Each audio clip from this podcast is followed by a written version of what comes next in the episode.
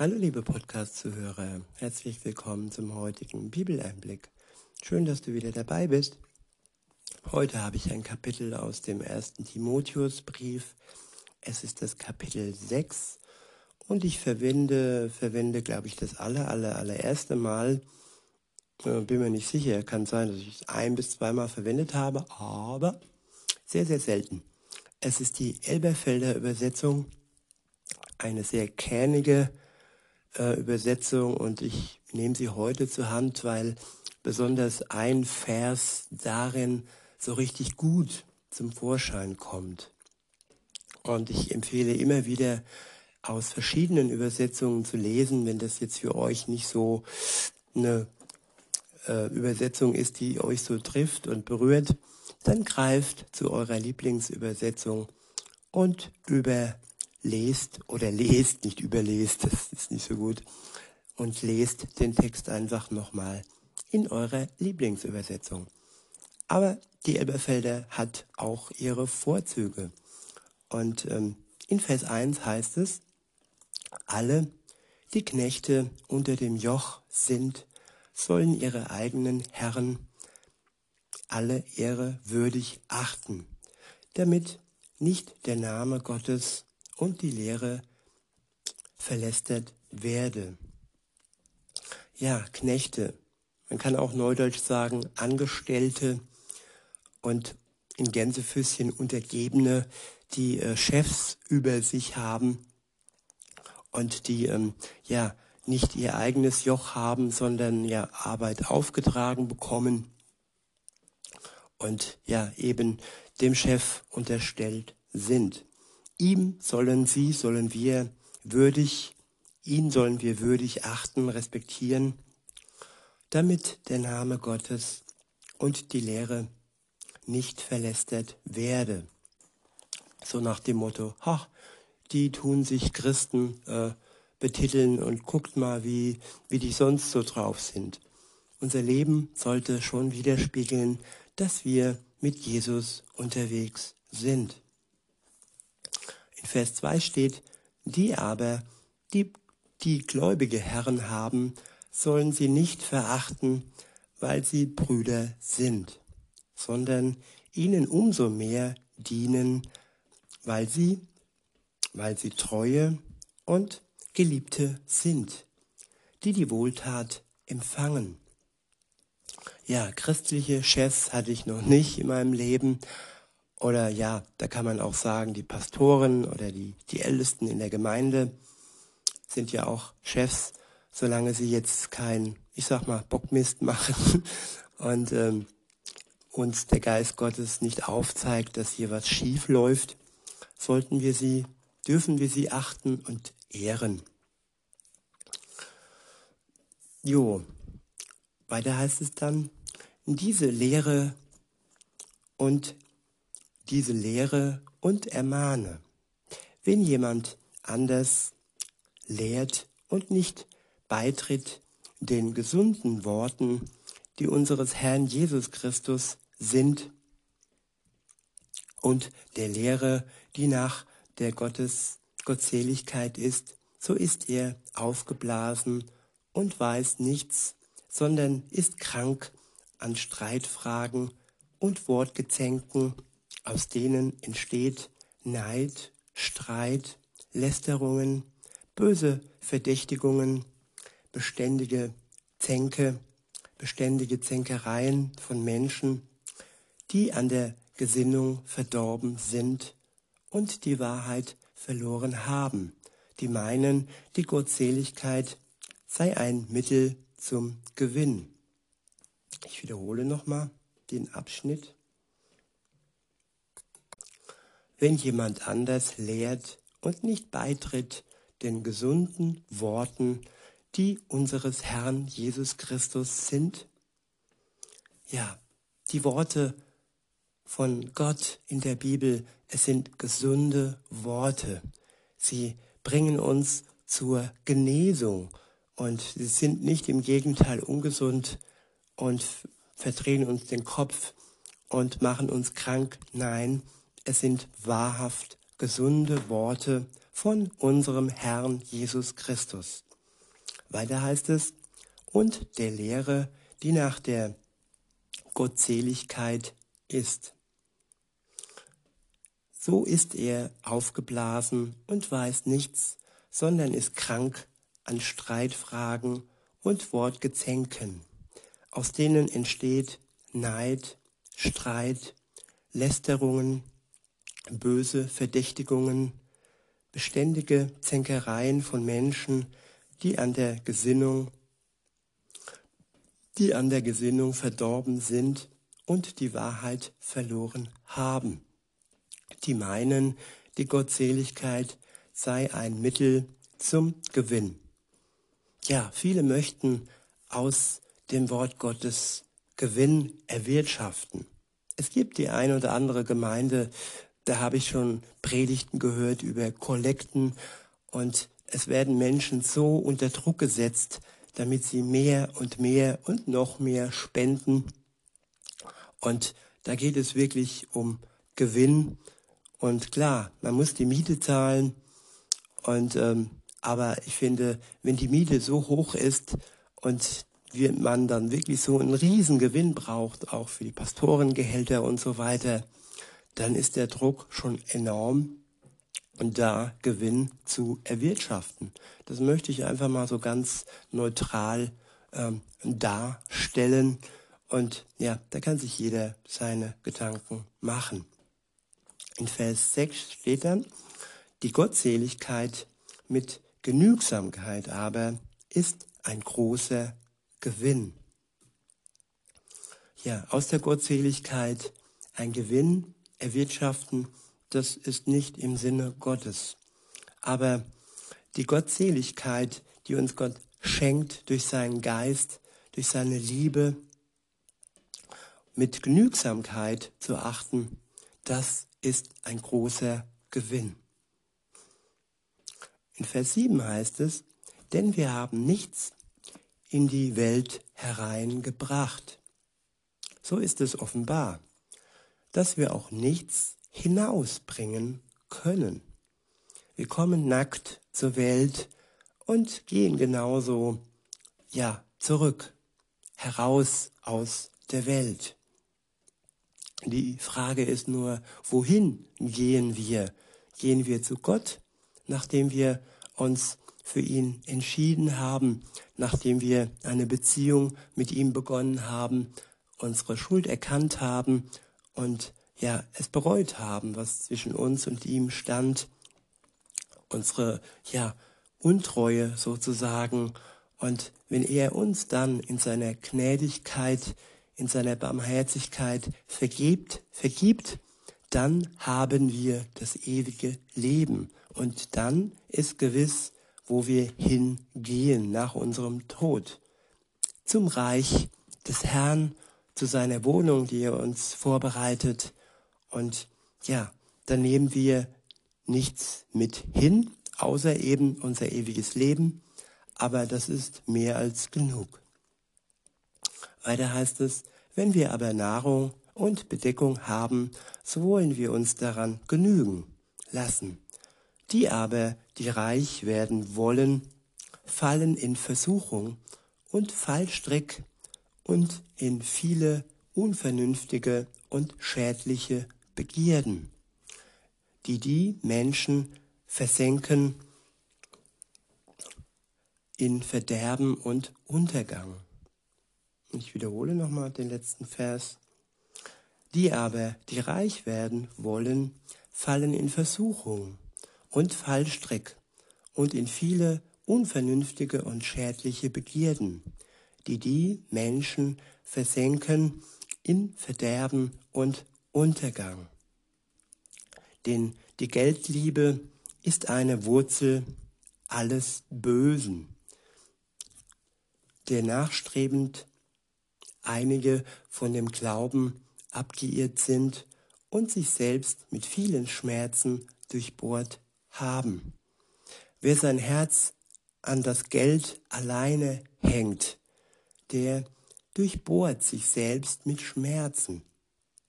Es geht hier wirklich darum, um das Alleinige, dass man das Geld zum Gott macht. wer mit Jesus unterwegs ist und gut verdient und der wird auch beschenkt, nicht nur mit Nahrung und Kleidung, aber Nahrung und Kleidung ist das, was uns genügen sollte. Mehr sollten wir nicht erwarten und mehr brauchen wir auch nicht in dieser Welt. Und wenn wir dann trotzdem ja Geschenke erhalten, jetzt schon hier, dann ist das sozusagen nur ein Vorgeschmack auf die Mega-Geschenke, die wir dann im Himmel erhalten. Weiter heißt es in Vers 11, Du aber, o Mensch Gottes, fliehe diese Dinge, strebe aber nach Gerechtigkeit, Gottseligkeit, Glauben, Liebe, Ausharren, Sanftmut des Geistes.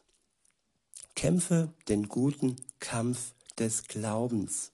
Ergreife das ewige Leben, zu dem du berufen worden bist und bekannt hast, das gute Bekenntnis vor vielen Zeugen. Ja, und in diesem Vers, äh, ja, da ist der Grund, warum ich diese Übersetzung heute äh, verwende, denn hier steht, ergreife das ewige Leben. Das ewige Leben kann man ergreifen. Man kann nicht nur darüber hören oder darüber lesen, man kann es ergreifen und es an sich reißen und es, ja, oder sagen wir ganz gut ausgedrückt, man kann es in Empfang nehmen. Gott reicht uns sozusagen durch den Tod Jesu am Kreuz das ewige Leben hin, aber wir müssen es ergreifen. Es, ist, es reicht nicht, wenn wir es nur anhören, wenn wir es nur anschauen. Nein, wir müssen auch diesen bewussten Akt vollziehen, indem wir dieses Geschenk des ewigen Lebens annehmen und Gott Danke sagen. Denn es ist ein riesiger, riesiger Grund zu danken, wenn er uns das ewige Leben schenkt. Und das aufgrund unseres Glaubens, ja, nur, nur deshalb. Ich wiederhole nochmal. Kämpfe den guten Kampf des Glaubens. Ergreife das ewige Leben, zu dem du berufen worden bist und bekannt hast, das gute Bekenntnis vor vielen Zeugen. Ja, mein Bekenntnis vor vielen Zeugen, das war an meiner Taufe. Es war eine große, es war eine große Taufe. Wir waren ganz viele Täuflinge, sagt man. Ich weiß nicht mehr, wie viele genau, aber ich denke mindestens sieben. Und ähm, ja, aufgrund dessen waren auch viele ja, Besucher dabei, Verwandte, Bekannte, äh, ja, von mir jetzt nicht. Doch, ich hatte ja eine Ex-Lehrerin ähm, dabei und eine Freundin dabei, eine gute Bekannte dabei. Doch, da war doch was. und ja, da waren viele. Und ähm, vor denen habe ich damals, äh, es war so 1993, 94 rum, ich glaube eher 94, und vor denen habe ich damals meinen Glauben bekannt. Und glaubt mir, das ist wirklich was ganz Besonderes, wenn, wenn ihr äh, getauft werdet und dann euren Glauben vor vielen Zeugen bekennen könnt. Weiter heißt es in Vers 13, ich gebiete dir vor Gott, der alles am Leben erhält, und vor Christus Jesus, der vor Pontius Pilatus das gute Bekenntnis bezeugt hat, dass du das Gebot unbefleckt, unsträflich bewahrst bis zur Erscheinung unseren, unseres Herrn Jesus Christus. Ich wiederhole nochmal. Ich gebiete dir vor Gott, der alles am Leben erhält, und vor Christus Jesus, der vor Pontius Pilatus das gute Bekenntnis bezeugt hat, dass du das Gebot unbefleckt, unsträflich bewahrst, bis zur Erscheinung unseres Herrn Jesus Christus. ja, die Gebote Gottes unbefleckt und unsträflich bewahren, bis Jesus wieder erscheint und uns zu sich zieht. Das ist nicht unmöglich. Wir werden zwar eventuell ab und an fallen und ja fehlen und unser altes Ich, unser altes Wesen wird wieder hervorsteigen, aber je mehr wir an Jesus und an seinem Geist äh, dran sind, je enger die Beziehung ist zwischen uns und ihm, je besser können wir dies erfüllen. Je besser können wir wirklich äh, unsträflich und unbefleckt unser Leben führen. Und da, wo wir es nicht schaffen, da ist die Barmherzigkeit, die Gnade, die Geduld unseres Herrn Jesus Christus, der uns gerne vergibt. Wenn wir das bereuen, und das tut man, wenn man etwas getan hat, ja, das einem leid tut. Und in einer Beziehung, in einer Liebesbeziehung, so zwischen Mensch und Gott, da tut es einem leid, wenn man fehlt und wenn man etwas ja, seinen Geboten zuwider getan hat. Weiter heißt es,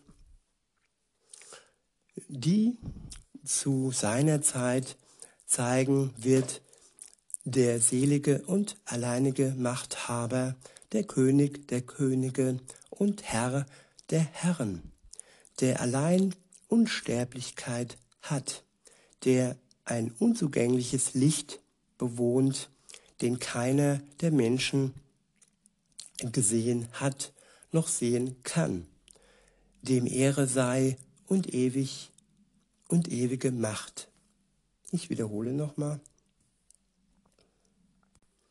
Bis zur Erscheinung unseres Herrn Jesus Christus, die zu seiner Zeit zeigen wird, der selige und alleinige Machthaber der Könige der Könige und Herr der Herren, der allein Unsterblichkeit hat, der ein unzugängliches Licht bewohnt, den keiner der Menschen gesehen hat noch sehen kann, dem Ehre sei und ewige Macht. Amen. Ja, er ist unsterblich im Moment. Wir werden sterben, aber der Tod ist nicht der Stachel, der uns ja in die Hölle bringt. Der Tod ist, wenn überhaupt, nur ein Übergang, nur eine Brücke zu, zum ewigen Leben, zu Jesus, zu seinem Reich. In Vers 17 heißt es, den Reichen in dem gegenwärtigen Zeitlauf gebiete, nicht hochmütig zu sein, noch auf die Ungewissheit des Reichtums Hoffnung zu setzen, sondern auf Gott, der uns alles reichlich darreicht zum Genuss. Ja, Gott reicht uns alles reichlich dar zum Genuss. Wir dürfen genießen. Niemand muss denken, oh Gott verbietet uns den Genuss. Nein, alles, was wir geschenkt bekommen von Gott, das ist zu unserem Genuss und auch reichlich vorhanden. In Vers 18 heißt es, Gutes zu tun, reich zu sein an guten Werken, freigebig zu sein, mitteilsam, indem sie sich selbst eine gute Grundlage für die Zukunft sammeln damit sie das wirkliche Leben ergreifen, das wirkliche ewige Leben ergreifen, indem wir uns nicht an das Geld klammern, indem wir nicht das Geld lieben, sondern alleine Jesus lieb haben. In Vers 20 heißt es, Timotheus, bewahre das anvertraute Gut, indem du dich von den ungöttlichen Lehren Geschwätzen und Widersprüchen der fälschlich sogenannten Kenntnis wegwendest. Zu der sich bekennend einige von dem Glauben abgeirrt sind. Die Gnade sei mit dir. Ich wiederhole nochmal die letzten Verse. O Timotheus, bewahre das anvertraute Gut. Das anvertraute Gut, das ist das Wort Gottes. Es wurde uns anvertraut und das dürfen wir in unserem Herzen bewahren. Weiter heißt es, indem du dich von den ungöttlichen Lehren, Geschwätzen und Widersprüchen der fälschlich sogenannten Kenntnis wegwendest. Ja, es gibt viele Lehren. Ja, ich nenne mal einige. Psychologie, wenn man nur daran glaubt.